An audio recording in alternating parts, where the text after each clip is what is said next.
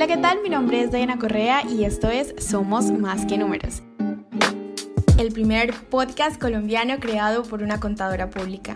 En este podcast podrás encontrar contenido relacionado con emprendimiento digital, hablaremos de diferentes temas empresariales, hablaremos de marketing digital, tecnología, hablaremos de contabilidad claramente y escucharemos muchas historias de expertos en su área. Aprenderemos un montón. Más preámbulos, empecemos. Hola, ¿qué tal? Bienvenidos a un nuevo episodio de Somos Más que Números, un podcast dedicado a los contadores, a los emprendedores y a todas esas personas que quieran tener un crecimiento personal y profesional.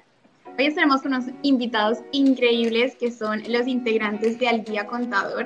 Tal vez muchos de los colombianos ya los conozcan, ya sepan quiénes son, ya los sigan en su Instagram y en sus demás canales digitales, pero a lo mejor no conozcan su historia y eso es lo que vamos a estar haciendo hoy en este podcast llamado amigos, historia de Al Día Contar. Bueno chicos, como muchos eh, tal vez no tengan la suerte de verlos siempre juntos, muchos tengan como mucha curiosidad de saber eh, cómo empezaron esta profesión, qué es lo que hacen actualmente. Entonces, pues si quieren empezamos como presentándonos, contando qué rama de la contabilidad, su rama preferida, así vamos avanzando en esta historia.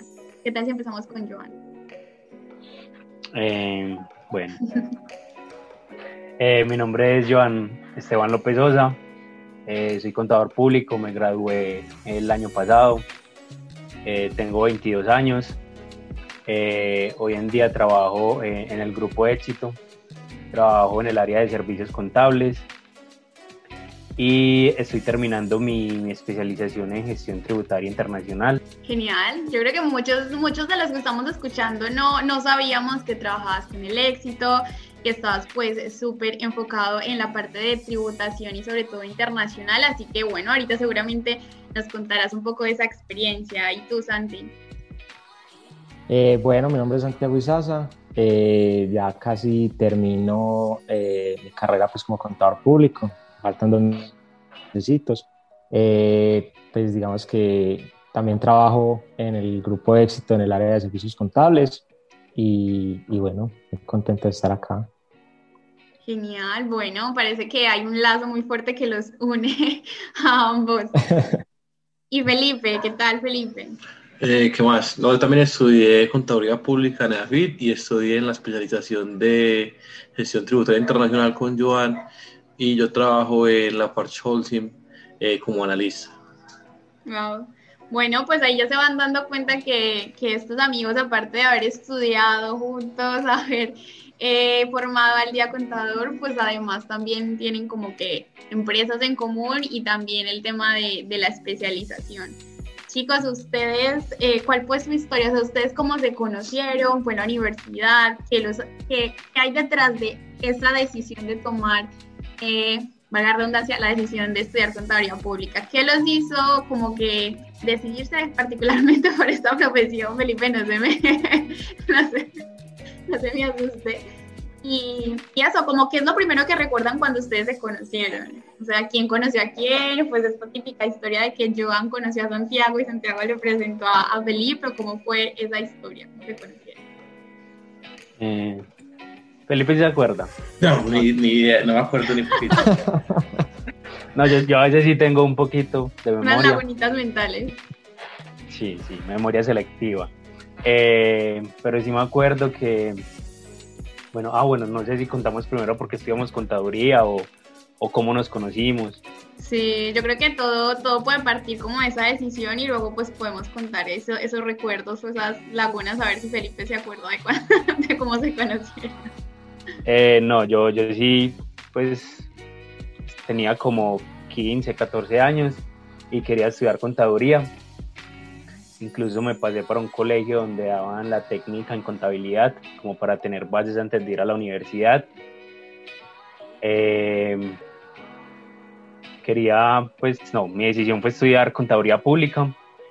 Eh, me presenté a la Universidad de Antioquia y, y, pasé allí, pero, pero terminé en la Universidad de AFIT porque me ganó una beca, entonces decidí estudiar en AFIT y allí fue recuerdo que en el primer semestre, una semana antes, hay como un, como una preparación para la universidad y eran clases de matemáticas. Y allí fue donde conocí a Juan, ¿cierto? Desde la primera semana. Pues porque estábamos como, estábamos como en, la, en, la, en la primera clase. Y ya, y ya Santiago, creo que sí fue como en el primer, segundo semestre que nos empezamos como, como a juntar más, pero no fue desde el inicio. Pero sí, sí fue como después, ya cuando estábamos en las clases. No sé si Santiago recuerde bien. La parte sí, sí, al principio, al principio, bueno, digamos que yo estudié contaduría porque siempre, siempre tuve dos opciones. Al principio, antes de graduarme, los últimos años, décimo, once, siempre dije que quería ser médico Siempre dije como, ah, quiero ser médico, cirujano plástico, siempre. me presenté a las universidades y no, no pasé. Y siempre mi segunda opción fue estudiar contaduría porque mi papá también es contador, ¿cierto? Y veía lo que hacía y me gustaba. Me presenté también a, a contaduría en AFIT, de una pasé. Y bueno, los primeros semestres yo eh, siempre estaba con, con, otro amigo de nosotros que se llama Mateo, porque él y yo estudiamos en el mismo colegio. Entonces, eh, estamos pues ahí siempre porque ya no nos conocíamos y eso, y ya después fui conociendo a Felipe y a Joan, y, digamos que ya se forjó pues como tal la amistad. Y Felipe, por ahí ya, ya le volvió en la memoria. La verdad es que todavía no me acuerdo cómo, cómo es que empezamos a... No, yo, yo estudié gastronomía antes de estudiar contaduría. Yo era chef, eh, estudié dos años, y me fui a vivir a Australia como un año y allá decidí volver y ser contador porque no quería ser, pues si iba a volver no quería ser más cocinero. Y ya, ya me presenté y también pues pasé. Yo entré como un poquitico más, más viejo, pues no, mucho, pero, pero un poquito más viejo. Y sí me acuerdo de llevar en, en estas clases de, de matemáticas que tocó volver a correr porque si no entraba pues perdiendo sin dinero de, de, gastronomía a contaduría con esa matemática. Entonces, pero la verdad no me acuerdo después cuando empezamos a... Es que yo sí soy el de la poca memoria aquí. ¿Cómo empezó ese? No, cómo empezamos a, a, juntarnos, no, yo no me acuerdo cómo empezó bien a ese. Ah, Eso sí está claro. juntarnos, sí, fue como... Fue la casualidad, ¿no? Y ahora que hablan de las matemáticas y de que justamente ustedes se conocieron desde las matemáticas, aquí viene una pregunta como súper, súper top desde todas las que nos hacen siempre a nosotros y es, ¿por qué matemáticas? Y si ustedes piensan que para entrar o para estudiar contaduría pública es indispensable saber matemáticas.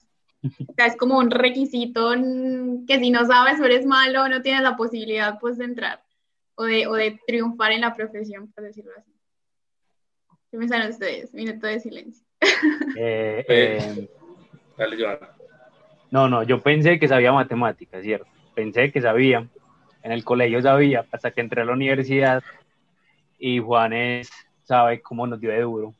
Las matemáticas en la universidad eh, fueron muy complejas, pues muchos trasnoches que recuerdo de la universidad fueron de cuenta de, de las tres matemáticas que nos tocó ver y la respuesta es que no, no, uno no tiene que ser pues bueno en matemáticas para entrar a contaduría, creo que no, no es necesario, no es necesario. Exactamente. Incluso, pues uno cada cuánto utiliza una función compleja en, en contaduría, nunca. Ahora apenas uno multiplica o divide tal vez y yo digo que hay que traer más o menos un razonamiento lógico más que un razonamiento matemático eh, muchas veces para la, la, carrera, pero que no hay, eh, esos son muchos números que no, no me parece. Sí, yo estoy pues. con lo que dice Felipe, pues creo que es más el razonamiento lógico, porque digamos que las técnicas ya se van aprendiendo a medida que pasa pues la carrera, entonces sí, estoy más con Felipe, es más el razonamiento lógico.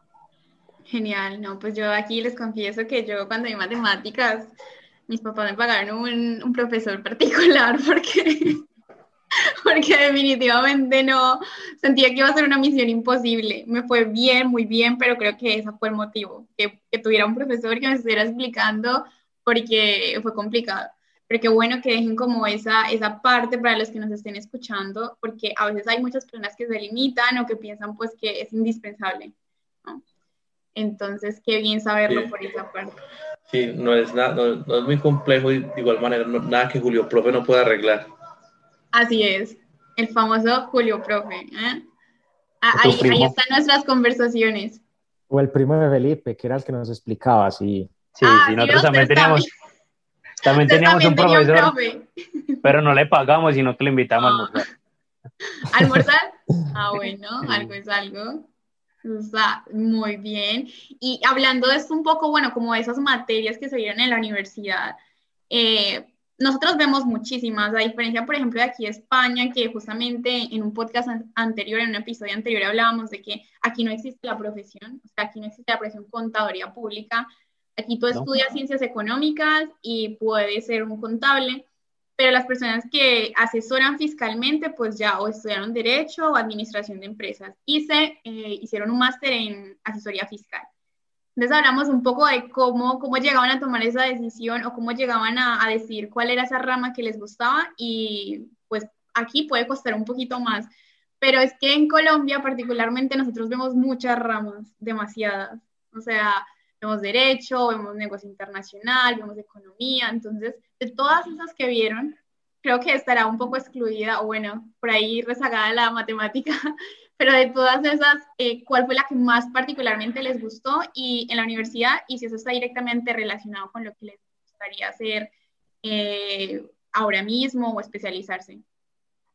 Pues aunque ya algunos ya tomaron su, su decisión, claramente, pero a lo mejor también están motivados por algo más. Joan, dale. ¿qué? ¿Quién? Joan, Eh, pero porque yo, no, a mí, a mí me gustó mucho, eh, eh, mientras estudiaba, las economías me gustaron bastante, pero no es algo a lo que me vaya a dedicar ni, ni que esté haciendo en este momento, pero sí, me encantó, eh, las comprendí muy bien y pues me gustó mucho todo, todo esto de la economía. Y e impuestos, que sí, sí me gustó bastante y es en lo que me estoy especializando aunque no sé si es algo en lo que me vaya a dedicar porque eh, en mi vida laboral he encontrado que, que hay, hay, cosas que me gustan mucho más en la contaduría que, que, los impuestos. Entonces, sí, pero es algo que me gusta y que ya igual voy a terminar la especialización. Genial. Y que dice Juan también que estudió, Juan Felipe, que también está estudiando. En sí, a mí, a, a mí también me gustan mucho los impuestos eh, pero más que los impuestos siempre me ha gustado más como los sistemas. He como más de software, como más de sistemas y me gustan mucho. Entonces de pronto más adelante sí me gustaría como enfocarme en eso y ver como de cierta manera cómo lo puedo combinar con los impuestos. Aunque los impuestos me gustan mucho, pero si por mí fuera, eh, me dedicaría nomás a, a sistemas aplicados a contaduría. Wow, eso está brutal. ¿Y qué dice Santi que está a punto de coronar, como diríamos coloquialmente en Colombia? No, mira, a mí al principio me gustaban mucho los impuestos, ¿cierto? Y bueno, digamos que esa fue mi línea de énfasis, pero a medida que pasaba la carrera cogí como complementarias dos materias que eran del, de la rama pues, de finanzas. Y desde eso me gustó muchísimo, muchísimo más las finanzas. Entonces siempre he pensado en que o voy a hacer una doble titulación en finanzas o hacer una maestría. Es más, Felipe me ha aconsejado más que haga la maestría y esto, pero pero sí, o sea, siempre, ya en este momento solo pienso en, en hacer algo complementario, pero con el área de finanzas. Claro, es verdad. Yo creo que muchos de nosotros, no sé si sea por el, por el país como tal, o sea, por Colombia, porque tenemos un sistema eh, tributario muy complejo, por decirlo así, porque tú ves otros países, tú ves, no sé, eh, República Dominicana o ves España, es que el sistema como tributario es mucho más fácil, los vencimientos, por ejemplo, aquí en España son trimestrales, no tienen el calendario tributario que nosotros tenemos en Colombia. Y, y yo también siento que, que, uno siente mucha pasión tal vez por esa complejidad, inclusive México también tiene como, como esa complejidad en la parte tributaria. Sin embargo, me gustaría preguntarles a ustedes, pues primero, como, ¿por qué piensan que les gusta especialmente eso? Yo diría por eso, porque nuestro sistema es tan complejo. Y también si piensan que solamente un contador que se enfoque solo, solo en la parte tributaria, eh, tendría limitaciones. Ah, bueno, eso están estudiando internacional, justo. Porque a veces es como que tú estudias tributaria, pero solamente la estudias en el marco nacional. Y si vas, por ejemplo, a España, pues ya directamente ya no la entiendes. Entonces, ustedes justamente están estudiando eso, ¿cómo, ¿cómo lo verían? ¿Piensan que solo enfocarse en la parte tributaria podría ser un limitante?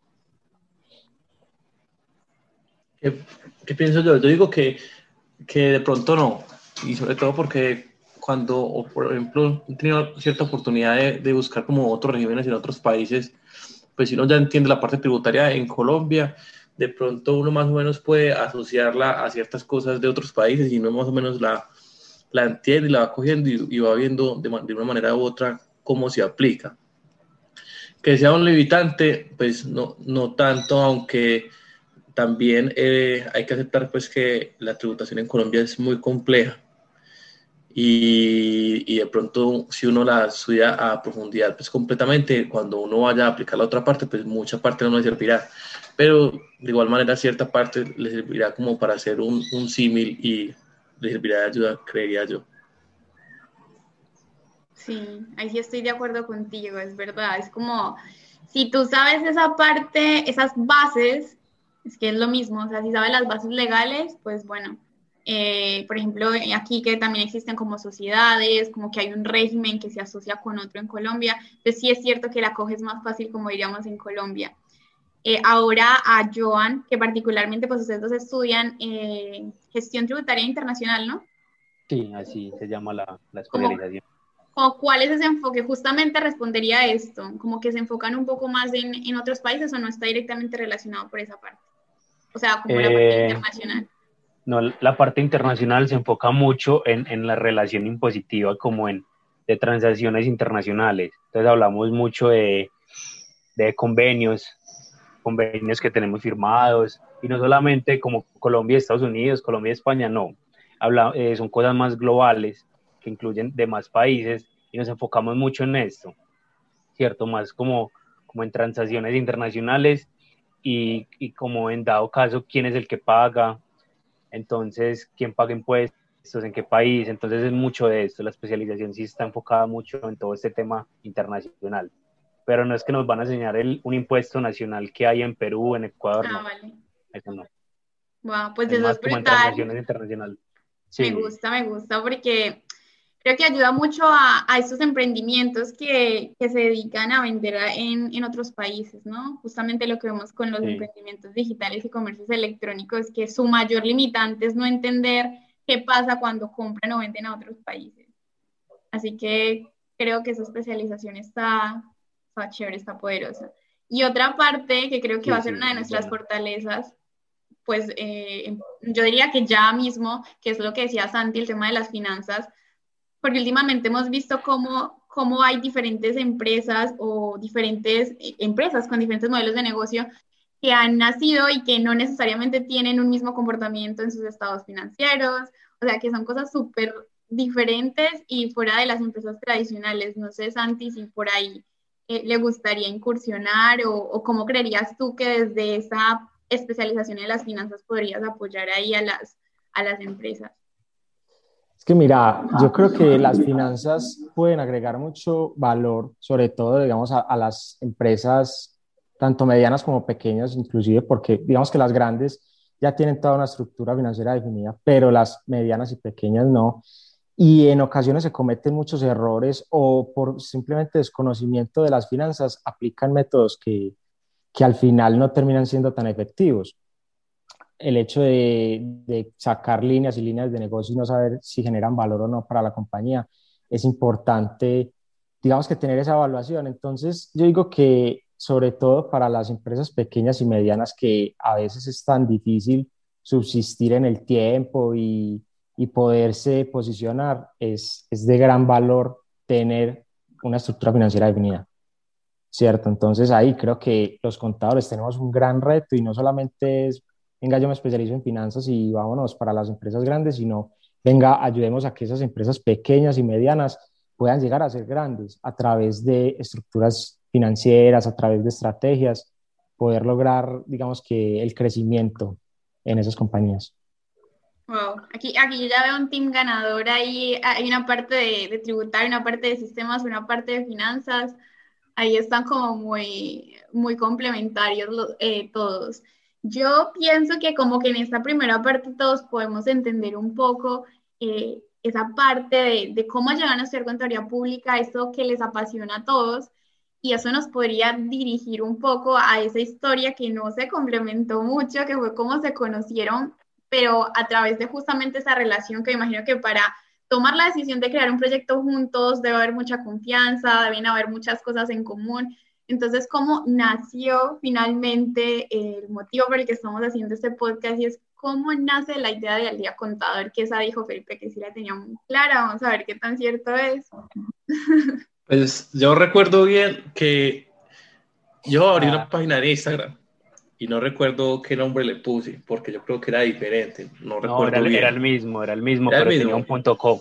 Ah, ah sí. Y tenía un muñequito, me acuerdo. Un muñequito, un muñequito muy Un muñequito. Ah, me lo tendrán que pasar a ver si lo busco. Busco contador en Google, imágenes, y, la primera, la primera, esa es, de verdad. El primero que apareció. Si ingresamos a Google y buscamos contador, sale esa imagen. Y yo dije, eh, pues como aguanta como subir como, como imagencitas, ni siquiera había pensado en los memes en ese tiempo, como imagencitas de, de cuando se ven tales cosas y tal otra. Entonces la creé y subí como, yo creo que eran como siete imágenes muy feas hechas ahí con una aplicación cualquiera.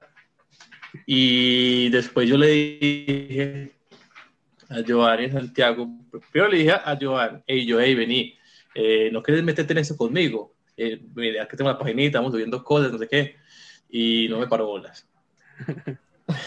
No, no me paró bolas, que no, que bueno. El rencor, el rencor. Eso no lo olvido, no. Por eso no se me olvida. Entonces ya después volví y les dije, y ya sí nos metimos. Y obviamente ya sí fue mucho más diferente. Incluso uno siente eso en cuanto a que cuando uno es uno solo, uno es lo que uno piense y ya, lo que, se, lo que se le ocurra, lo que se dijo, lo que se puede hacer y ya. Mientras que cuando uno se junta con, con más personas, como que las cosas, pues como que todo queda como, esa, como con esa personalidad mixta incluida, entonces ya se obtiene un mejor trabajo. La verdad sí, sí cambió bastante y ya empezamos pues a, a agregar unos cuantos memes que nosotros los hacíamos gratis en el salón para molestar a otros y éramos muy buenos para hacer memes de otros en el salón de cualquier cosa y ya les empezamos a meter con eso y eso fue algo que, que ayudó bastante. Eso fue algo por lo que aún siguen siendo súper top en, en, Instagram. Y una pregunta, o sea, ahí estamos hablando de qué fecha, cuando dicen que todavía están en la U, ¿de qué fecha? O sea, ¿cuándo fue esa primera publicación o ese primer momento en que se decidió crear la cuenta, más o menos? Yo, yo, yo, yo, yo, no, yo me acuerdo. No, Felipe la creó en febrero del 2019, ¿cierto? Y ese mes era, era de Giovanni, yo pues yo no sé, por cosas de la vida, yo era pues no, me hacía como el bobo. Y ya en marzo en marzo y, y estábamos en clase de revisoría fiscal, si me acuerdo. Mm. y la clase estaba pues súper maluca, era esa clase de 6 a 9 de la noche. Y Felipe, nosotros nos hacíamos atrás, ¿cierto? Hacíamos atrás y, siempre, a veces sí fuimos muy, que nos gustaba hacer otras cosas en la clase y nos despistábamos mucho. Entonces Felipe me volvió a decir, ah, no, yo creo que yo le, yo le cogí el celular, algo así, y yo le dije que, que, esas imágenes eran muy feas, que las estaba haciendo muy feas. Y, y ahí fue donde hicimos como la, yo, donde yo hice la primera publicación. Y ya eh, Felipe me abrió el Instagram en mi celular. Y ya empezamos todos los días a subir una publicación y, y hacer, hacer, a hacer como los memes. Entonces teníamos como un grupo de WhatsApp, todavía existe, donde enviamos como, como el contenido. El contenido entonces siempre era como subamos esto, esto, o vemos como otro humor como en otras páginas X de cualquier cosa, pero siempre como que lo tratamos de aplicar a la contaduría y eso, y eso ha gustado mucho. Y ya Santiago, Santiago sí, sí fue como siempre despuesito, incluso, eh, porque, no, yo sí no me acuerdo ahí, eso fue pura amistad, yo creo. ¿Cómo fue Santiago? ¿Qué pasó, Santi? ¿Qué, qué recuerdos tienen por allá, Santi? yo me acuerdo que una vez les pregunté, creo que fue a Giovanna, ¿y qué estás haciendo? Pues porque estaban con una cosa, con una cosa de Instagram, estaban haciendo algo en Instagram y yo, hey, ¿qué estás haciendo? ¿Qué estás haciendo ahí? Y me acuerdo que me iba, ah, es que esto es una página, o sea, ¿qué? Es que ayúdanos. Y en ese momento ya como que les ayudé y después fui entrando de a poco y ya pues digamos que entré tiempito después al, al al grupo pues como tal, creo que eso fue por ahí en abril, ¿no? Sí, sí, fue un mes después, pues todo, todo ocurrió como en dos meses. Y desde ahí ya seguimos haciendo cosas. Entonces todo empezó por como un juego, pues nada, por un juego. Como un hobby.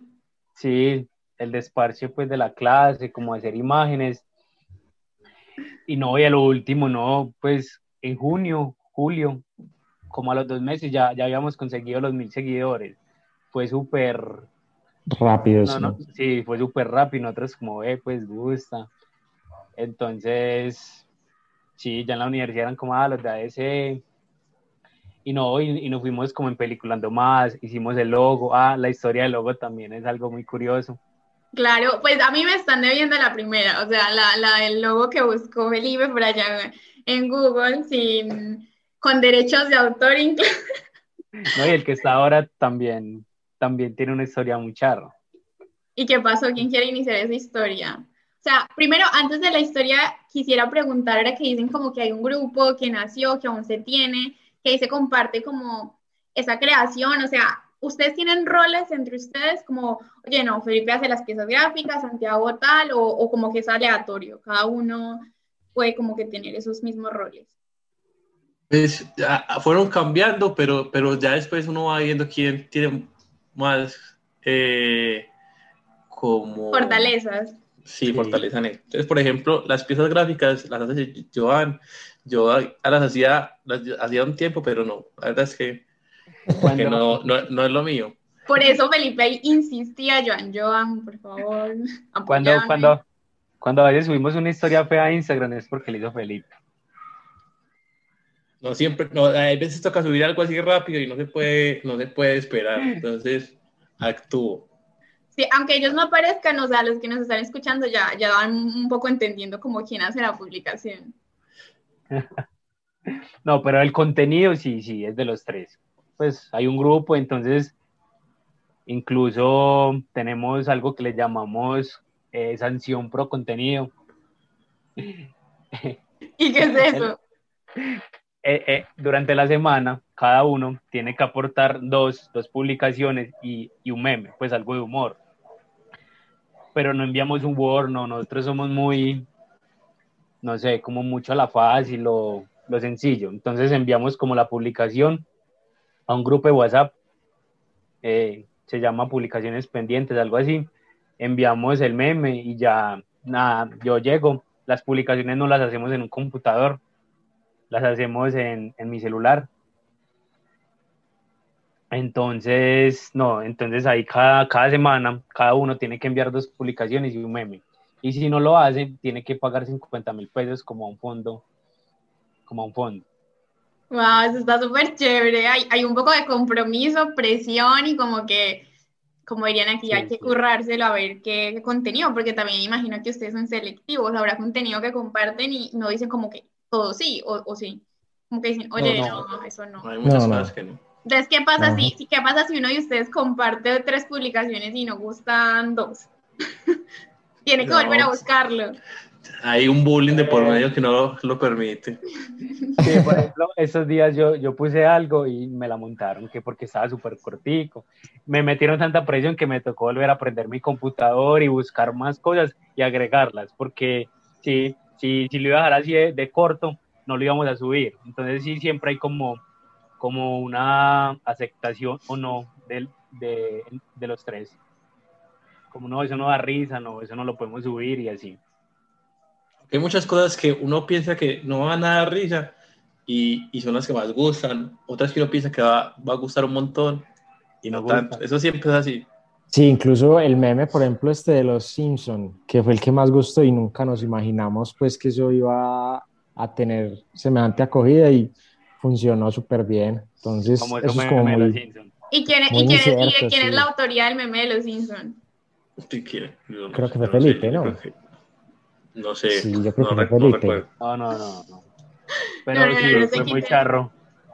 Fue muy charro ese, ese meme. Pues fue el primer meme que subió a mil, a mil me, pues fue nuestra primera publicación que superó los mil me gustas, entonces no, no, lo, no lo olvidamos. ¿Pero cuál era? El de... No, era buscarlo, no, era, eh, es cuando Homero sale del cine y hace un spoiler de la película. Entonces hay varias personas para entrar. Entonces la película, el cartel siempre tiene como el nombre de la película, ¿cierto? Entonces la película, el nombre es Contaduría Pública, ¿cierto? Entonces dice Contaduría Pública y sale Homero diciendo algo como, como, ah, como... ¿Quién creyera que? ¿Quién creyera que, que, iba a ser algo estresante, que íbamos a tener que, ah, no, que lo que íbamos a estudiar se lo, iban a estar cambiando cada año, algo así, como hablando de las reformas. Y, ese meme sigue estando tendencia, porque... Lo voy, lo, lo voy, a ir buscando ahí mientras tanto a ver si le encuentro. Sí, y, y, eso fue como también como un aliciente muy grande en la manera en que uno como hacía las cosas porque uno hacía un meme y cuando uno no se daba cuenta le llegaba a uno por otro medio el meme de uno. Entonces, eso se sentía como bien gratificante, que uno como que, ay, mira, eh, llegó el mismo meme, lo están compartiendo por allí, incluso otras páginas no lo, lo bajaban y lo, volvían a subir, entonces tu empezar a, a poner la marca de agua. A poner la marca de agua. Poner la famosa marca de agua. Sí. Sí. yo también me recuerdo uno de los Simpsons, que yo creo que yo se los comenté, pero era el de, el de Bart y Lisa. Era como yo pensando que me equivoqué de carrera y la curita, en plan, al día contado. Esta me encantó. Ah, ese fue, y, y, que te hicimos uno para ti también, creo. Sí, pero a mí me, me encantó, o sea, el significado, ¿no? El, el, significado de lo que hace, el contenido que ustedes generan. Ah, ya, ya encontré el, no sé, no, no. Ah, pero no, no lo veo bien. No, es que da como contraste. No sé, pero dice Salomero y dice, ¿quién diría que al final se gradúan llenos de estrés y tienen que seguir estudiando todo lo que cambia la profesión? Y tienen 1095 me gustas. Te lo voy a mandar. Sí, ese fue como el que más recordamos. Ah, bueno, pero es que igual los memes es como un arte dentro de la creación de contenido y es un contenido que funciona bastante pero creo que ya al ser directamente relacionado con nuestro sector puede costar aún más, ¿no? O sea, e, e, es, complicado. Sí, y ya uno cada vez le tiene que ir metiendo como, como un poquito más de, de, sentido a lo que uno va haciendo. Ya uno no puede ir poniendo cualquier meme de cualquier cosa que no muchas veces se le ocurre. Hay memes muy, muy políticamente incorrectos que de pronto mucha gente no, no toma bien. Yo soy experto en eso. Sí, sí. Pero es verdad, es verdad. O memes que el no nos deja subir. ¿Quién, quién? No, sino que yo, yo, no, yo, les he dicho que hay unos que, que no, pues que no están bien. De pronto. ¿Por qué ella? ¿Por qué? A ver. es que, Santiago es que como que uno tiene, como que cuando uno crea contenido también, a veces uno tiene como que, que ser a veces neutro. No, como que uno tiene que guardar mucho porque uno no sabe ese porcentaje de personas que te siguen sus criterios. Y uno es Exacto. sí, sí tiene que ser como neutro, es verdad, a mí me ha pasado. Sí, sí, es verdad. No, y lo de Santiago es, porque Santiago trabajaba en, Iguay, ¿cierto? Que es una... Pues la firma de auditoría. Ajá. Entonces, pues hay, hay, muchas páginas que suben memes de, de, esto y pues las firmas, no, no, no igual, no estamos hablando de ninguna en particular, pero muchas, muchas firmas las molestan por esto, que porque hay mucho trabajo, muchas cosas, ¿cierto? Que, que hay mucha, no sé, ¿cómo se dice, Santi? Esclavito No sé.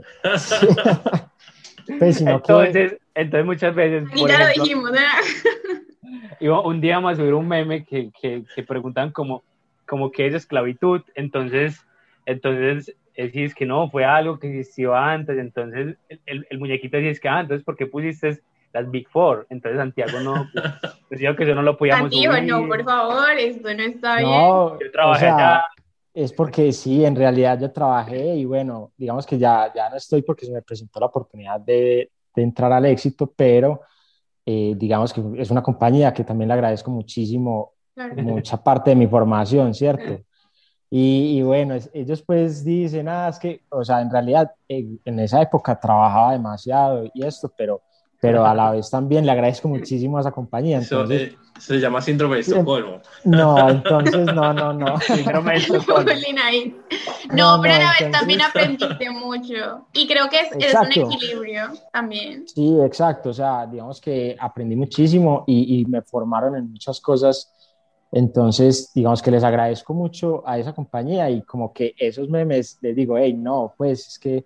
Es que tiene que haber un Santiago en toda parte, en toda parte de creación de contenido tiene que haber un Santiago ahí la conciencia. Sí, no, no, claro, exacto, porque pues, o sea, no está bien el hecho de que si, si digamos que les agradezco tanto y, y, y recuerdo bien esa compañía, pues el hecho de también estar tirando ahí como, como sus cosas, ¿cierto? No es como consecuente conmigo, además porque a ese, digamos que, pues eh, somos los, o sea, son ellos, pero, pero digamos que en, en el momento en que, no sé, en, en esta compañía a ese también me verán a mí, entonces dirán como, hey, pues, o sea, no, no está bien, a eso es lo que me refiero, no, no lo veo bien.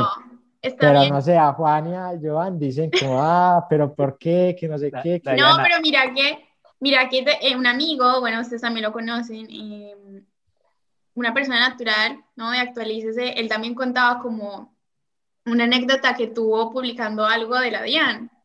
Entonces eh, le borraron su contenido y demás, entonces sí como que es, es, mucho eso, cuidarlo. A veces uno como desde su propia personalidad es así muy, muy troll por decirlo, pero Instagram o las redes sociales le recuerdan a uno que hay que ser neutro, o bueno, al menos de que tu personaje sea un poco como polémico y, tal.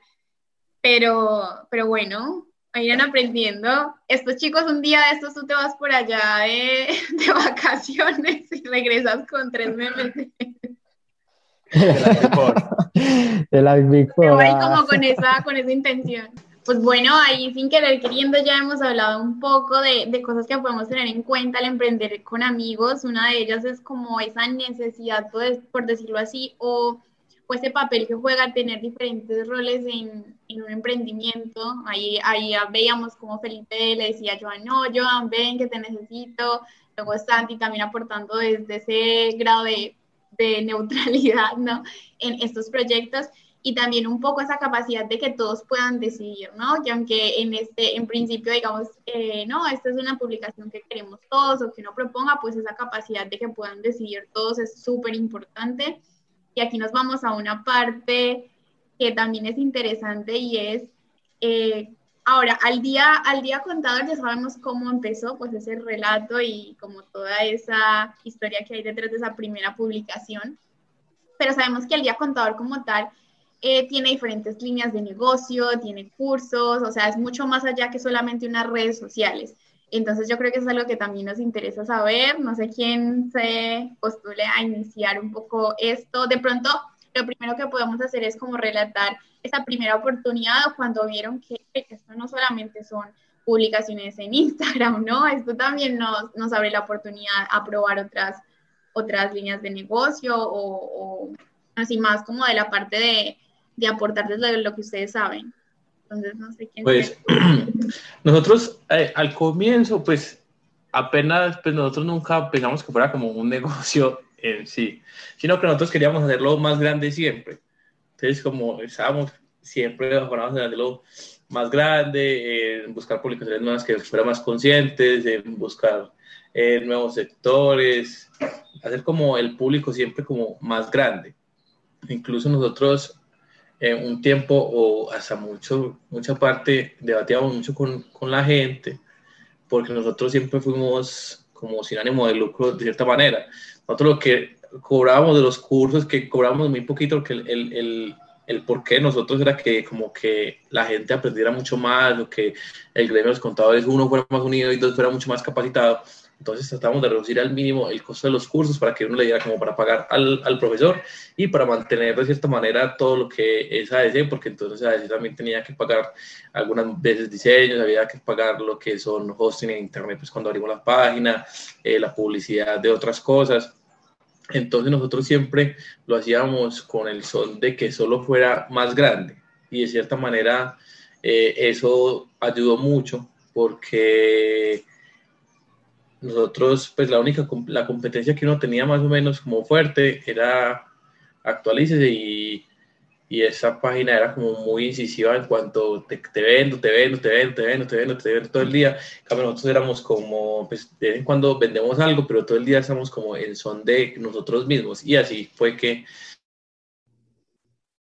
eh, creció. Ya uno como para abarcar más gente, entonces lo de los emprendedores, eh, tenemos lo de, lo de los robots, tenemos lo de la fundación, entonces era como para abarcar diferentes tipos de, de, personas y uno lo va creciendo. Ya de cierta manera cuando uno lo va viendo más grande, sí tiene que verlo como de pronto que sea como, como más, que se pueda mantener por sí solo y que uno sobre todo le pueda dedicar el tiempo. Entonces, de cierta manera sí toca eh, como tener un poco más de ingresos para que nosotros, por ejemplo, pues uno se pueda dedicar de todo el día a eso y no tenga que después uno estar en otra empresa, le quite un montón de tiempo a eso. Entonces, de cierta manera, es que así fue creciendo, pero siempre fue como con, con un porqué muy, muy esencial de que queríamos que abarcar pues mucho la gente, que fuéramos muy unidos, que se veía pues muy feo en el gremio que éramos como muy desunidos y que no había como ciertas maneras de pensar de todos de una línea e incluso eso todavía pues falta mucho como que todos pensáramos como, como de cierta línea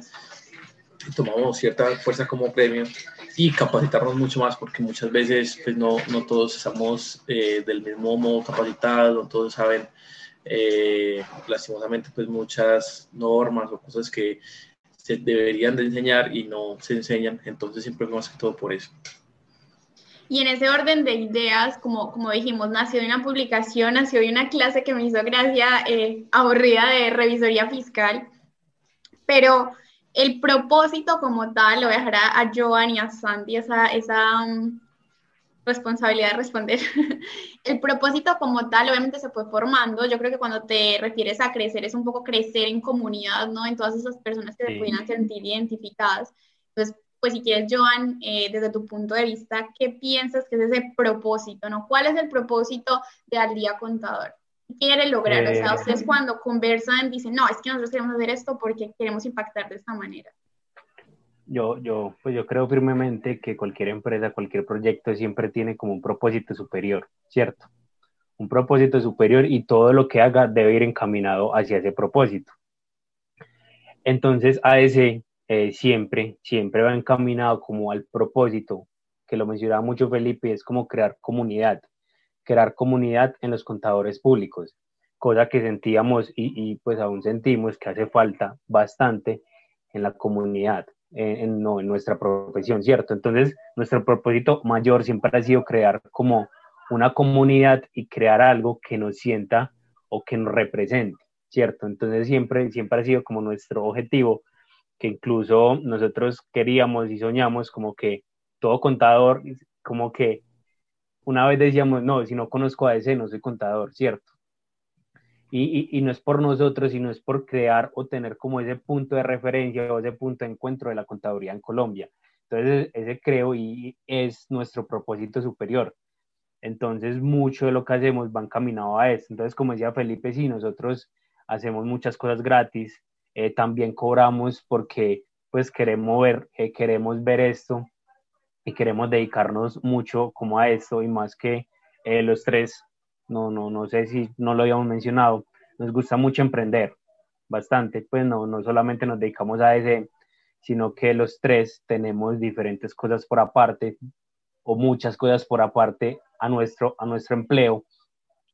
Entonces, eh, por eso eh, ese entonces ya, ya ha creado como nuevas cosas o nuevas líneas que donde empieza como a generar ingresos pero también eh, no nos hemos olvidado y seguimos creando comunidad.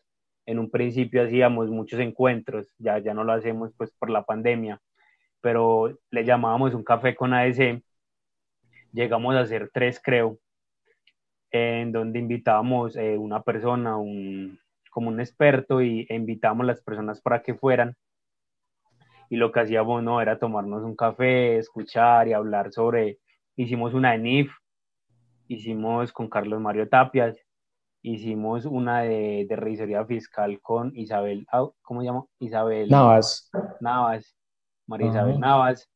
Hicimos otra de finanzas con Sebastián, ¿cómo Santiago? Sebastián, Sebastián Gallo. Santiago el de los nombres acá. Santiago, Santiago es el de la memoria. Sí, sí, es, es eso. Entonces, hemos hecho muchas actividades también. Por ejemplo, hicimos una clase de maquillaje. Una compañera a nosotros, Juliana, es contadora y, le gusta mucho el maquillaje, entonces eh, creo que fue el mes pasado, le invitamos que hiciera un Zoom para las contadoras Entonces, para crear, como pues siempre hemos hecho esto de crear comunidad, por ejemplo, en diciembre, ya llevamos dos años seguidos usando AS para, hicimos seis cursos en los que recogimos, ah, no, el primer año hicimos una rifa para recoger recursos y regalar juguetes, pero fue muy complejo. Una de las tareas más duras que fue, fue vender boletas para, para los juguetes. Entonces este año dijimos, no, pues recojamos recursos, pero con lo que sabemos y con lo que nos gusta. Ah, hicimos seis cursos, eh, dos de ellos lo dictamos nosotros mismos, los otros cuatro fueron invitados que, que nos, nos, dieron su tiempo para dar las clases y recogimos eh, recursos para dar regalos.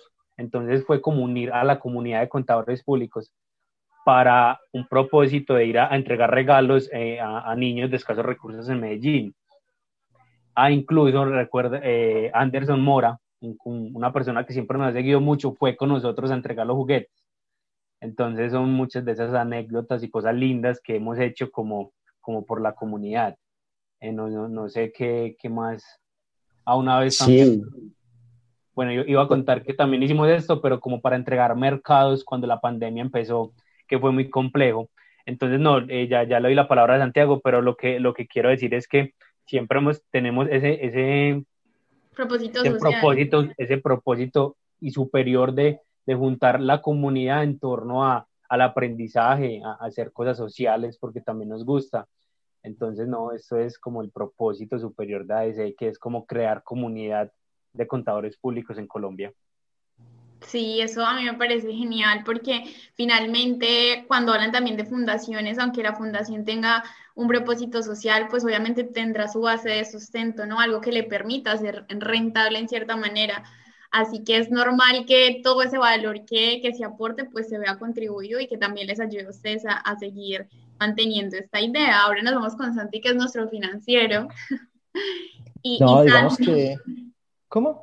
No, te iba a preguntar justamente lo que nos ibas a decir, pero también desde tu parte y desde el nivel de, de ADC, ¿tú cómo definirías esas líneas de negocio de, de Alía Contador? Si bien tenemos la parte de capacitación, cuáles más podrían ser esas líneas de negocio para personas que ahora mismo no se vean las redes sociales como un hobby y realmente, bueno, particularmente en nuestro sector, pero realmente hay mucho más que puede salir de allí, inclusive con, con ese aspecto o ese enfoque social. Entonces, no sé si por ahí nos quieras complementar.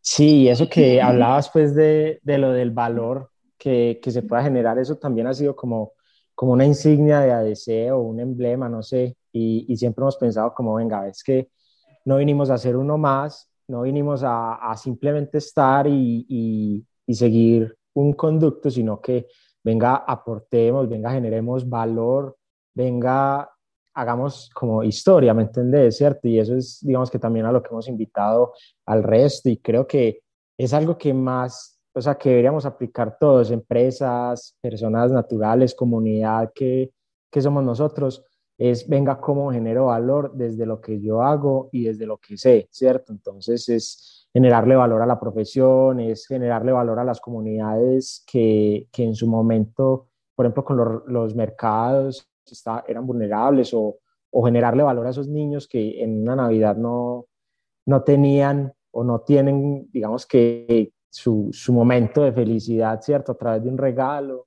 Entonces es, es importante también eso y es pensar en cómo yo desde mi rol puedo generarle valor al mundo y puedo quedar, puedo hacer un, como una partecita de la historia, ¿cierto? Que, que, eso es bien importante porque al fin y al cabo, si venimos y, y simplemente estamos y, y, vivimos, pues no, no, contribu no estamos contribuyendo a nada, ¿cierto? Entonces, digamos que eso, eso es bien importante para nosotros.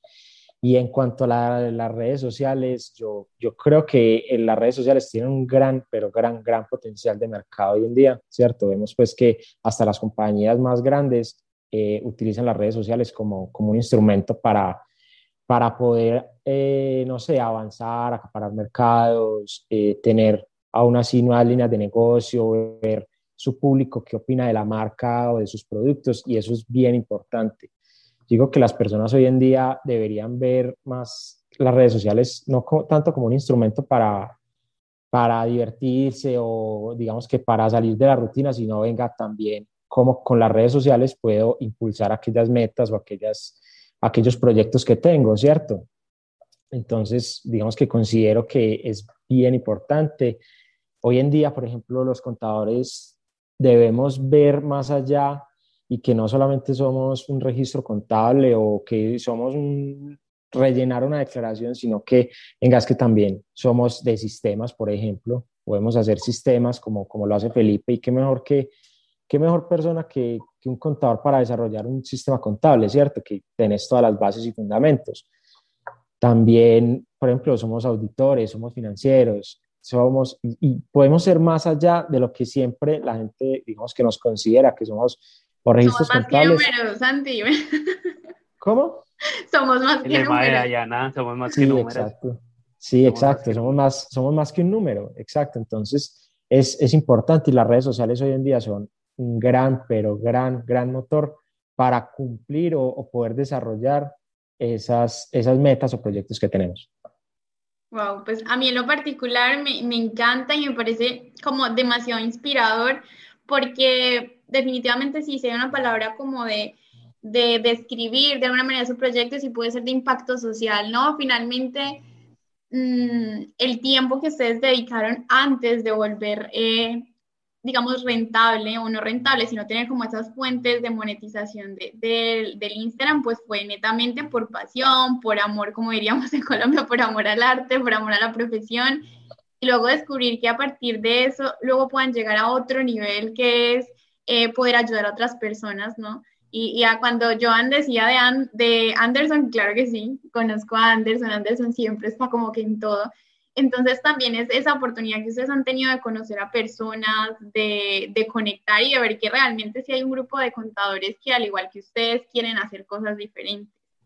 Eh, estaba recordando mucho algo que, que, nació en Colombia, que son las empresas BIC, que están, son empresas de triple impacto, ¿no? De la parte social, de la parte pues del emprendimiento y del medio ambiente, yo creería que ustedes no están lejos pues de ser una de esas empresas de, de, triple impacto, así que pues muy orgullosa de que en nuestro sector hayan personas que estén haciendo esto.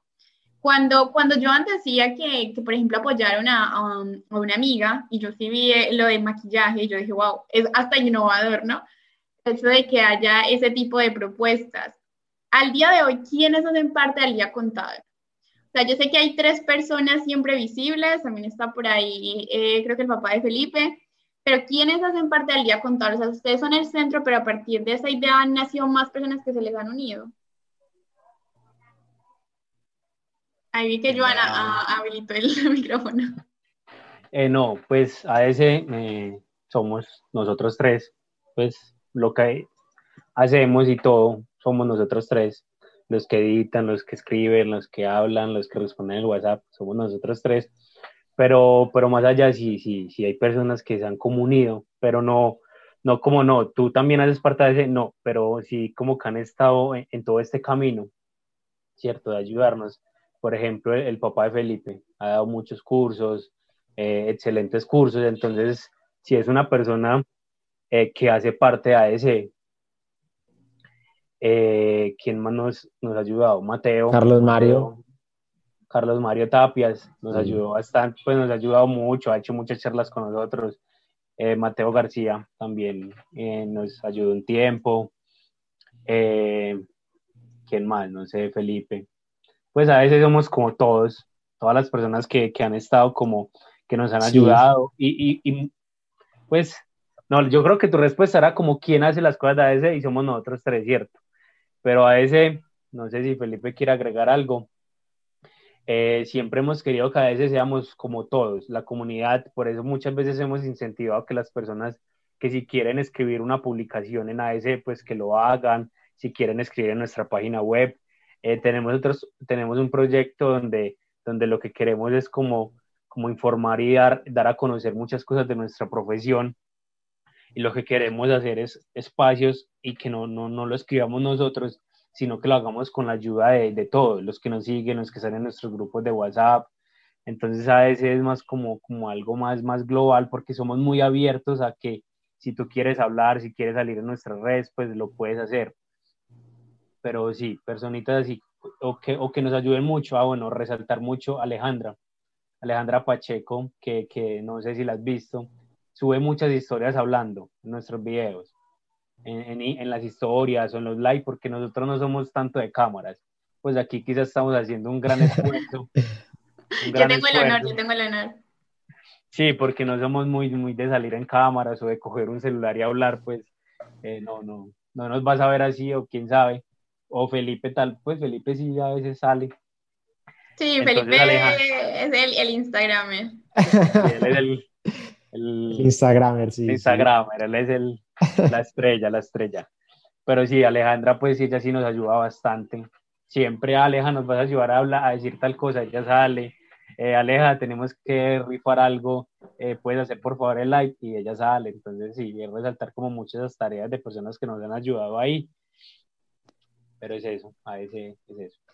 Sí, resaltarlo pues también que, que lo hacen de una manera pues digamos que sin, sin ánimo de lucro, pues por decirlo de alguna manera, sino que simplemente lo hacen como, como porque les nace y porque en realidad pues quieren ayudar, ¿cierto? Entonces también resaltar esa, esa parte.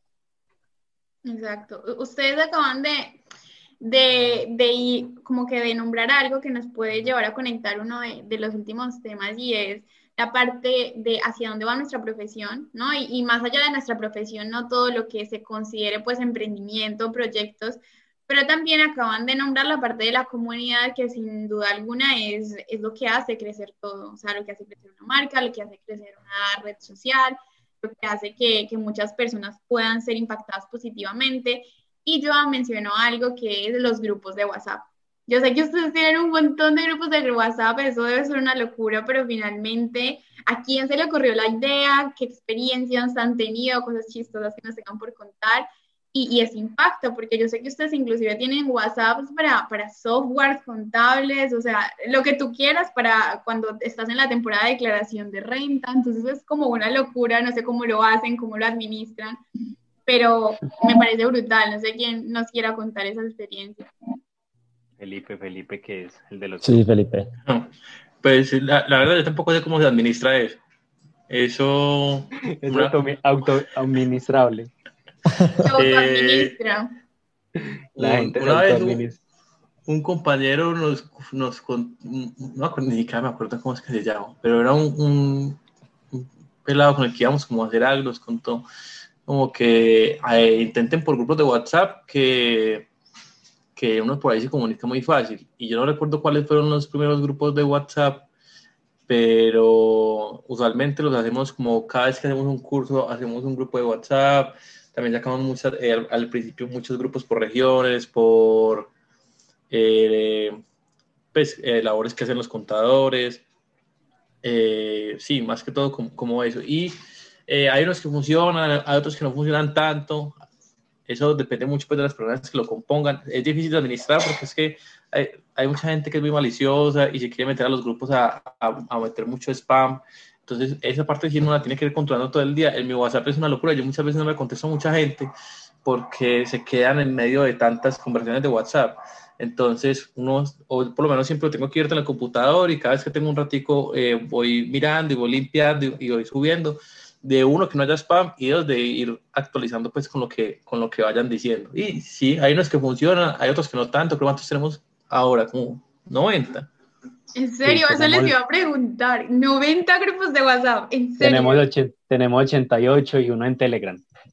Wow. Pero sí, son 88 y... Y hay ah, no, muchos que se a contar. full. No, les iba a contar cuál fue yo, el primer Yo grupo. no tengo ninguno. Estaba pensando en Telegram, pero realmente no tengo ninguno y, y justamente pensando en cómo gestionar, ¿no? El, el hecho de de gestionar tu comunidad, pero es verdad, a veces se puede autogestionar, pero no sabía que tenían tantos. Sí, las personas por lo general, entre ellas envían muchas cosas, como mira, hay una nueva, la, eh, el portal de la DIAN se cayó, lo suben ahí, en, en los grupos que son de, de, de, sistemas contables, son mucho de, de ese, ¿de qué? Cómo, cómo hacer algo en ese sistema contable, cómo descargar ese informe, entonces, eh, los grupos todos los días hablan, mucha gente habla cosas, preguntan, hay unos que son menos, menos activos y nosotros sí tratamos de enviar mucha información ahí, entonces que hay una, una charla gratis, entonces reenviamos, pero eso es una tarea titánica porque uno solo puede reenviar de a 5. Entonces, a veces, como no, ustedes envíen del 1 al, al 30, el otro del 31 al 60, el otro del 61 al 90, y es complejo reenviar en todos los grupos. Pero es algo que nos gusta hacer y, y, han funcionado bien. Y no, les quería contar que sí me acuerdo cuál fue el primer grupo de WhatsApp. Se me vino a la memoria. Fue en el primer café AS, creamos el grupo con Carlos Mario Tapia y como con los 15 asistentes que habían ahí, ¿cierto?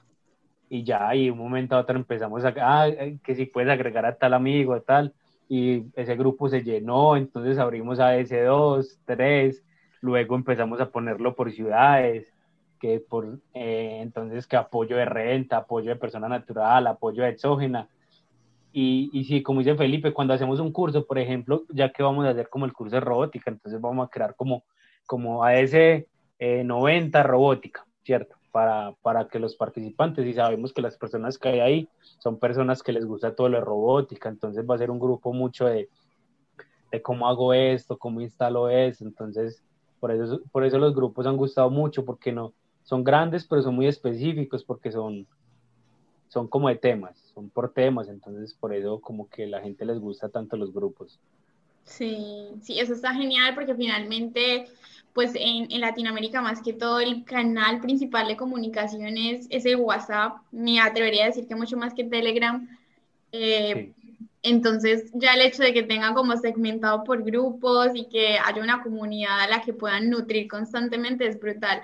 Lo único es que son unos, unos, ¿cómo se dice? Unos tesos porque en serio son muchísimos grupos, no, no lo sabía. Es complejo.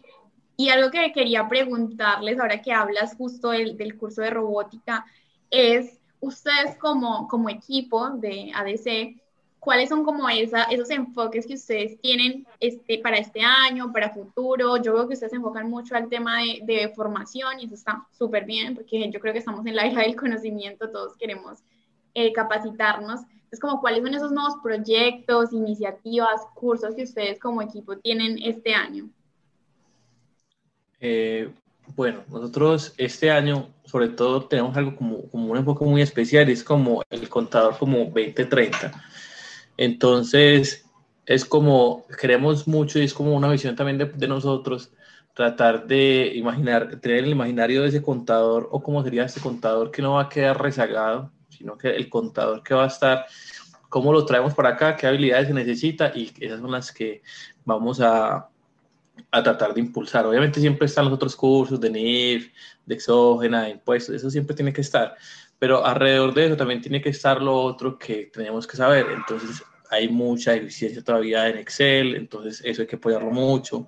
Está lo de la automatización, que para nosotros ha sido una herramienta brutal en el tema personal de trabajos y también queremos que las personas lo, lo, lo tomen y lo tomen como suyo para que ya sean como los gestores y tenemos como AS para que sea el canal de esto. Entonces, por eso es que tratamos de ser como muy incisivos todo el tiempo, de que sean los gestores, de que esos, ustedes son los llamados a hacer, porque somos los que manejamos los datos en las empresas. Siempre los contadores son los que tienen el mayor manejo de datos en todas las empresas. Entonces, que sean como estas personas que gestionan esto y que tienen estas habilidades para que ya el día de mañana sean los que son llamados. O sea, el que sabe de, de la automatización de procesos de, de nóminas, de procesos transversales en la organización, es el contador. El que sabe todo esto, que la gente ya tenga esto en el imaginativo y los proyectos de nosotros van con, respecto a eso. Y, por ejemplo, ya eh, el siguiente mes ya tenemos los cursos de, de, robótica que nos han pedido mucho y que la gente, la gente que ya lo ha visto provechoso se ha sumado a eso pues bastante.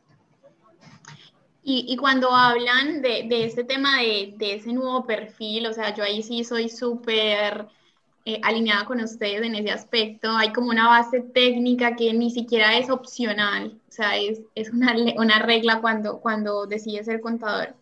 Pero ya estás aparte de otras habilidades, la que tú dices es, es brutal. Eh, ¿Y ustedes cómo han sentido como ese, esa acogida entre contadores? O sea, como, ¿cuáles creen que son esas primeras dificultades? Si es miedo a lo desconocido, si, si es limitante de pensar que si se capacitan más en esta parte van a descuidar la otra y sí, ya le iba a preguntar a Santi que, que está callada. eh, sí. Como, en serio hemos hablado tanto, no me lo creo. Pues mira, es importante tener claro algo y es que en, en la profesión puede haber como, digámosle, un relevo generacional, ¿cierto? Están los contadores que tenemos de hace muchos años, también están los contadores que están surgiendo, ¿cierto? Entonces, por ejemplo, una de las preguntas que en casi todas las charlas sobre contabilidad se hacen y es, ah, venga, es que nuestra profesión va a desaparecer, entonces, ¿qué vamos a hacer? ¿Cierto? Y esa siempre es, es, la pregunta, pero ¿por qué no la cambiamos y decimos por qué tiene que desaparecer y por qué no más bien nosotros la transformamos a otras habilidades, ¿cierto? Sabemos que ya el contador, el contador cambia y ya no es el registro contable y el que hace los registros contables porque ya no, o sea, porque antes no había software o, o algo por el estilo, sino que se llevaba en, en unos, en unos libritos pues físicos, ¿cierto? Entonces, venga, ¿por qué no cambiamos y nos transformamos nosotros? Obviamente, por ejemplo, con el tema de la robótica, eh, hay personas que, que, son muy reacias y dicen, no, venga, es que eso me reemplaza. Pero la, la, la cosa no es decir me reemplaza, sino que es mi herramienta, ¿cierto? Porque hay que cambiar el chip y decir, es que yo no estoy para hacer cosas, eh, digamos que manuales o, o toda esa manualidad el ser humano no está para eso, ¿cierto? El ser humano está para ir más allá y, llegar a, ser simplemente quien razona o quien tiene a cargo todo el análisis. Un robot que haga todo lo que tiene que ver con, con las manualidades pues, que, que nosotros llamamos. Pero es importante, digamos, que ir cambiando nuestra mentalidad y, como Felipe lo mencionaba, tener un contador 2030 que no desaparezca, como tal y que la profesión no desaparezca, sino que se transforme más a, bueno, a la automatización de procesos, al análisis de datos, ¿cierto? A la auditoría, a la auditoría, por ejemplo.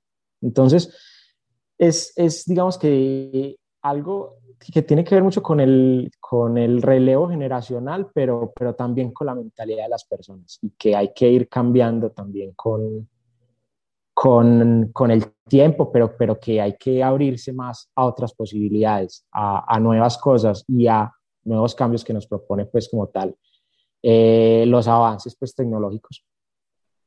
Así es, o sea, lo que tú dices como que hay una nueva generación, creo que es una generación más consciente, creo que es una generación que tal vez ve la tecnología como una oportunidad y también está pues la parte tradicional que es normal, ¿no? Si su, durante sus 20, 30 años estuvieron haciendo algo de la misma forma y de pronto llega algo que les está cambiando totalmente eh, su forma de, de, trabajar y sobre todo que la adaptación puede costar, para unos puede ser súper fácil, para otros no, eh, pero evidentemente sí, sí también pienso lo mismo y también pienso que hay otras habilidades, ¿no? Las habilidades blandas, porque finalmente ya ese análisis que se haga, pues si no está bien explicado o si no está bien expresado ya en términos de habilidades comunicativas, pues también digamos que no va a tener mucho peso, ¿no? Entonces está como esa parte también blanda. De pronto, eh, los chicos, eh, Juan y, y Joan, ¿qué, ¿qué consejo le darían a esas personas, sobre todo, que ustedes han tenido la capacidad tal vez de formar, que, no lo hacen porque simplemente piensan como, no, es que ya mi, hora ya pasó, ya eso para mí no es, o yo voy a seguir haciéndolo todo igual porque es que ni siquiera voy a, poder entender cómo es que funciona, o sea, cómo sería este mensaje de motivación para las personas que nos estén escuchando y que digan, no, es que yo ya es, directamente no puedo hacerlo. Joan. Eh, pues Sí, sí, como decía Santiago, hay personas muy reacias, por ejemplo, todo esto que hemos hecho muy, últimamente los robots, que no, va a reemplazar, ya estoy muy viejo para esto, esto ya no es lo mío. Eh, entonces, pues el consejo que le damos es que, y como hemos dicho mucho, debemos ver esto o esos cambios como, como nuestros amigos, ¿cierto? Y, y que no es algo complejo, pues uno piensa en un robot y se imagina una, una programación, algo súper complejo, eh, un computador super, una super máquina que necesita plata, que hay programas que valen mucho y nuestro, y nuestro mensaje es que no, que, que esas cosas, eh, por ejemplo, nosotros hemos dado clases, ¿cuándo fue? Fue el miércoles. El miércoles dimos una clase de robótica donde instalamos un programa, un software gratis de esto, cualquiera. En la misma clase explicamos cómo instalarlo, de dónde descargarlo, entonces, eh, y, mostramos que era, no era algo complejo y que era algo muy, muy intuitivo de manejar, ¿cierto? Entonces el mensaje es que no le tengamos miedo y queremos ver esto como nuestras herramientas y, y si es como la falta de capacidad, que no, que, que esto no es tan complejo y que es algo que todos podemos aprender, pues nosotros aprendimos de esto y somos contadores, no sabemos de programación. Aquel que más sabe de sistemas es Felipe, pero tampoco es que sepa de programación o que, o que sepa eh, cómo, cómo, no sé, no sé, no tiene esas habilidades, pero igual es capaz de hacer un robot. Entonces es como el mensaje, que podemos lograr muchas cosas siendo contadores y con nuestros conocimientos y que no, que no le tengamos miedo a estos cambios, porque es algo que tengámosle miedo o no, ya, ya está y ya viene en camino y, es el ahora y el futuro. Para nosotros es como el futuro, pero ya está muy presente. Entonces, eh, es algo que, que debemos empezar a usar en nuestro día a día y aprender a convivir con estas, con estas herramientas, y no solo, y no solo la robótica, sino también eh, la analítica de datos y toda eh, inteligencia artificial, eh, la minería. Entonces, no, ese es como el mensaje que debemos como empezar a formarnos y aprender de esas nuevas tecnologías. Y a estas personas que están iniciando, ahora estamos como en el punto de personas que ya, ya se graduaron o bueno, ya llevan muchísimos años, ¿no? Y tienen eh, una, una, gran tarea y un gran camino y honestamente yo a veces me pongo en ese lugar, ¿no? Yo soy como súper amante de la tecnología, me encanta pues todo el tema digital y de repente a veces en mismas asesorías cuando inclusive hay personas que tienen dificultades para conectarse, no sé, a Google Meet, tú dices, oye, eh, es feo no pensar en estas personas, ¿no? Pensar en cómo sería yo en su lugar. Entonces, como que ya estamos en esa parte, ¿no? De cómo podemos hacérselo más fácil a esas personas, pero también estamos en la parte de, ¿qué le podríamos decir a, esas personas que están a punto de empezar? Porque hace poco, en TikTok, eh, me encontré un video de una chica que hablaba de, profesiones que iban a eliminarse, ¿no? Profesiones, no sé si ustedes lo vieron o no lo vieron, era como profesiones que se iban a eliminar y por ser, eh, ¿cómo decirlo? Por ser mecánicas y repetitivas. Y la primera que ponían era contabilidad. Y uno era como, bueno, vale, yo respeto esa, esa decisión y esa visión que tienes de mi profesión porque entiendo que no estás en el día a día y no entiendes los avances que tiene nuestra profesión. Pero la parte que fue como, wow, es que decía, no la estudien. Entonces ya había como algo triste y decía, oye, una cosa es que yo tengo una visión porque no estoy en el día a día y otra cosa es decir, no estudien. Entonces había miles de comentarios que decían, eh, ay, ¿cómo así? Me acabo de escribir, estoy en primer semestre. Entonces, finalmente esta, esta publicación puede tener bastante influencia en una persona que esté en sus primeros eh, semestres o esté a punto de estudiarlo.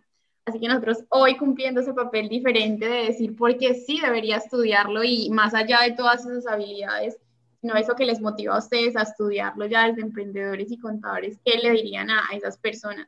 Y que tienen un poco de ruido alrededor de, te va a acabar la profesión, no sé, eh, la profesión es muy manual y, repetitiva, entonces no la estudias, estudia otras cosas. Entonces, obviamente uno se pone en el lugar de esas personas y dice, uy, yo me plantearía una estudiar contaduría pública, como que lo ponen a uno en, en un sin salida. Entonces, que nosotros seamos esas personas como que impulsemos a, a estos, a estos chicos y, y, sobre todo pues saber que evidentemente en este mes o en esto o en este año probablemente las universidades también se estén reinventando con sus pensos.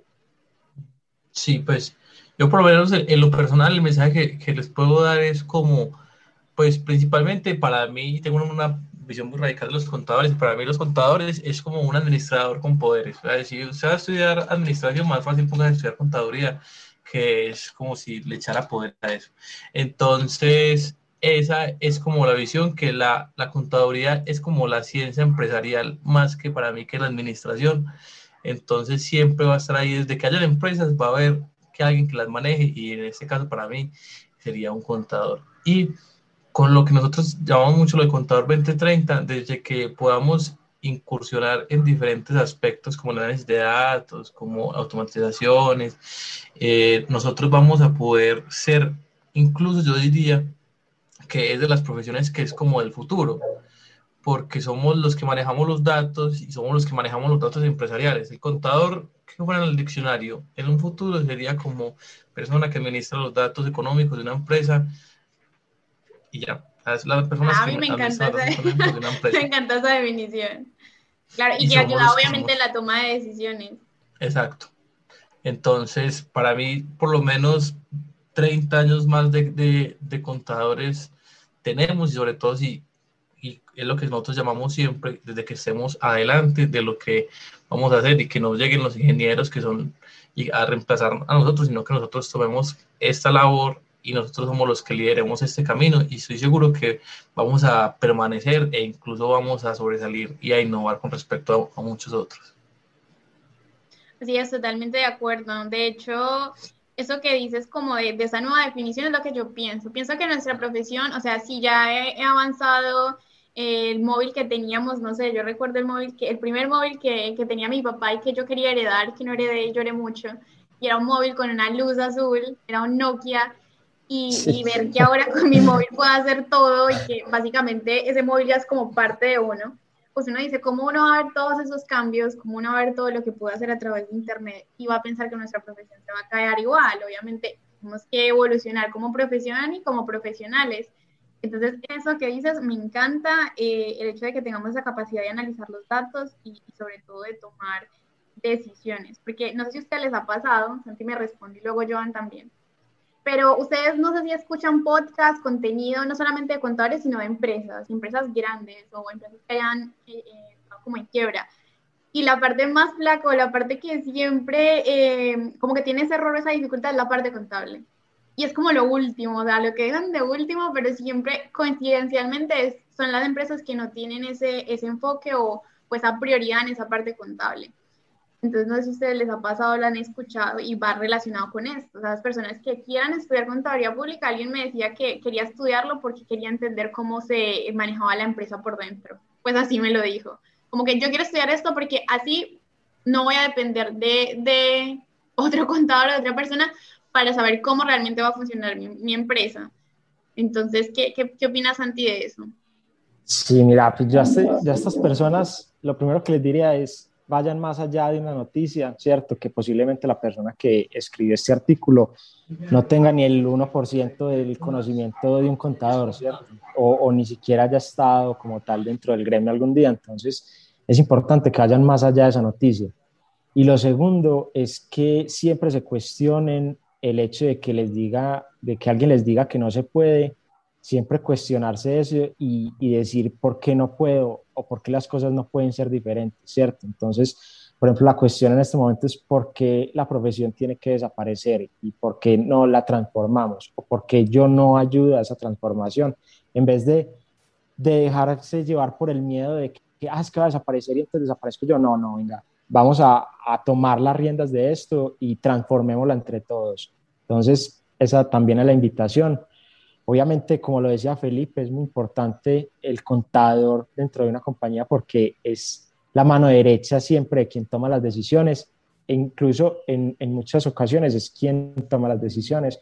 Entonces, no es dejarse llevar por el miedo, no es dejarse llevar por lo que unos pocos digan, y, y, es cuestionarse de otra manera y decir, es que, ¿por qué, no puede, ¿por qué las cosas no pueden ser diferentes? ¿Cierto? Ese es el consejo pues, más grande que yo les daría. ¿Y Joan qué nos dice? no, es que Felipe y Santiago ya me dejaron sin palabras. ya te dejaron sin palabras.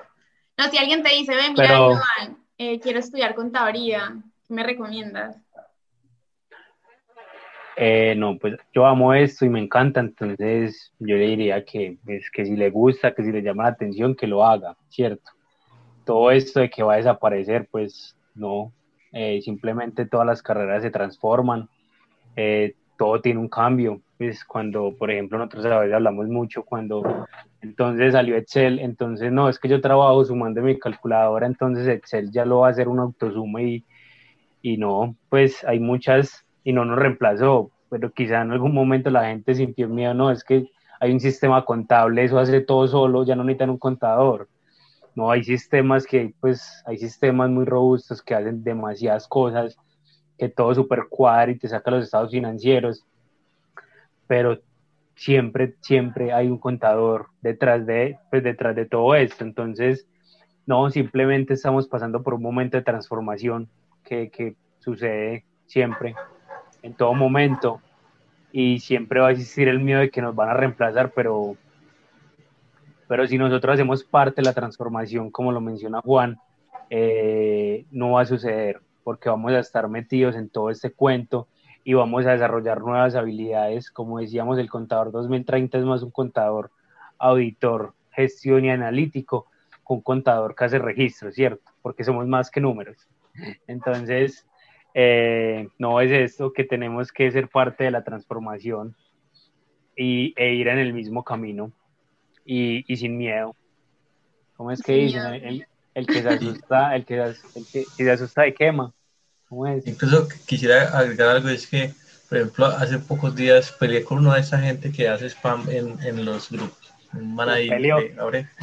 Pues, Felipe, es el peleón. Si alguien necesita si alguien necesita pelea, ahí está Felipe. Entonces me iba diciendo que, que me quiso insultar diciéndome que me había tocado ser contador. Y es que a vos que te tocó ser contador. No sé quién era que hacía este mal.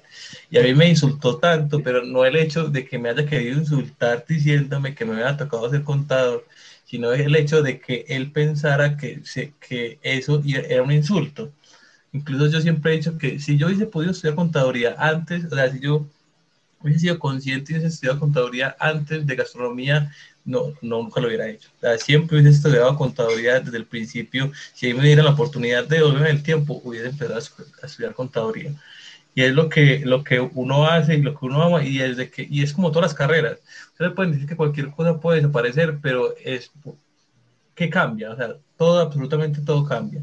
Si usted se queda con lo viejo, si usted se queda con lo que pasó, obviamente en algún momento va a desaparecer, pero si usted es la persona que, que, impone, que está innovando, que está llevando esto siempre a otro nivel, cualquier cosa que usted haga, siempre vamos a mantener presente. Entonces es más que todo que de igual manera, si lo van a entrar y sienten que es con cariño que lo van a hacer, lo más seguro es que van a sobresalir y les va a ir bien en eso. Bueno, y con este mensaje inspiracional terminamos este súper episodio con los chicos de Al Día Contador. Nos contaron su historia, nos contaron cómo emprender con amigos, cómo todo a través de el amor por un sector, el amor por crear comunidad puede llegarnos a lograr cosas increíbles. No resta decir que si todos quieren seguirse nutriendo, si son de Colombia, cualquier parte de Latinoamérica o incluso de Europa o de habla hispana y quieren continuar viendo su contenido, lo sigan a través de al-día-contador y disfruten de absolutamente todo el contenido que tienen y los puedan conocer. Si quieren conocerlos, ver sus rostros, identificarlos y realmente tener ese grado de conexión después de haber escuchado este podcast, los invito a que vean la parte de video en mi canal de YouTube. Me pueden encontrar como Diana Correa. Espero que este episodio del podcast les haya gustado. Yo me siento súper feliz porque cada vez que tengo un episodio, una entrevista con colegas míos, me siento aún más convencida y feliz de haber tomado la decisión de escuchar, de estudiar esta profesión, más decidida a seguir aportando valor a mi gremio y más decidida a seguir conectando con personas increíbles que hacen tanto por mi sector. Espero que se recorran todos los episodios que tienen en este podcast, que me visiten en YouTube, que visiten a los chicos de Al Día Contador y muchísimas gracias a Santi, a Juanfe, y a Joan por acompañarme en esta agradable tarde o acompañarlos a ustedes en cualquier parte del día en la que estén escuchando este podcast. Un abrazo y nos vemos en el próximo episodio.